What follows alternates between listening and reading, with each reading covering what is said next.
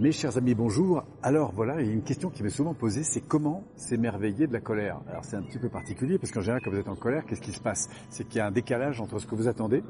Par exemple, j'aimerais que ma salle de bain soit propre, mes enfants, euh, j'aurais déjà dit trois fois, et puis ça recommence, il y a toujours des, cheveux qui traînent, du coup ça a le don de, m'énerver. Et donc, du coup, bah, c'est ça qui va monter, hein, cette espèce de décalage qu'il y a entre ce à quoi vous aspirez comme règle du jeu et puis finalement ce qui, est, ce qui se passe. Hein à la fois vous attendez à ce qu'on démarre à 9h, et puis à 9h15 on n'a toujours pas démarré, donc ça vous agace.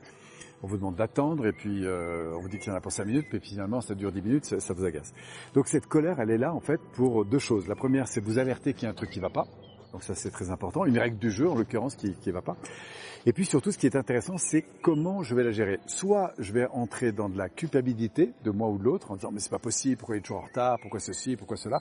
Je vais communiquer sur le problème et du coup, encore une fois, focus sur le problème, expression du problème et on va tirer en fait les choses plutôt vers le bas. Soit vous dites tiens, qu'est-ce que cette situation entraîne comme pour moi de, devoir de transformation en fait. Et je me dis là plutôt cette rage, cette colère, je vais la mettre au service d'une construction. C'est-à-dire bon, là je m'aperçois qu'il y a un truc qui joue pas avec cette salle de bain. Donc je vais réunir les gens, je vais dire écoutez, là il y a un truc important qui qui, qui est pas respecté. J'ai vraiment besoin qu'on se pose là-dessus.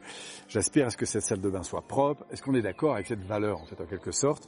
Est-ce que ça vous semble pertinent qu'on fasse attention à l'avenir au fait de respecter ça? Si oui, bah ok on y va. Si c'est pas encore clair pour vous, bah, expliquez-moi en quoi ça n'est pas et puis on, on se met d'accord.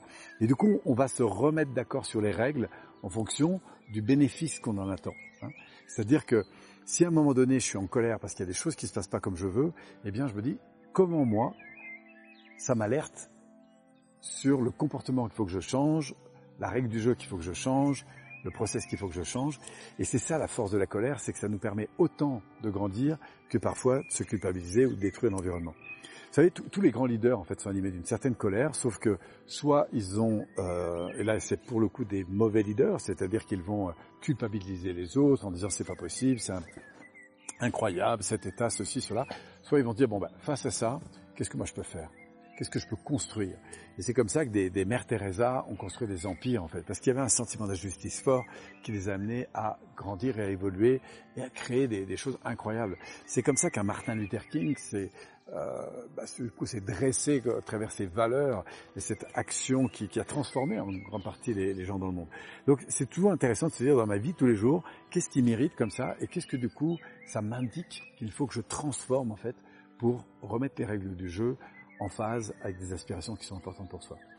Testez la chose, allez voir, c'est très intéressant. Merci à vous, on se revoit bientôt. C'était Polo. Ciao, ciao.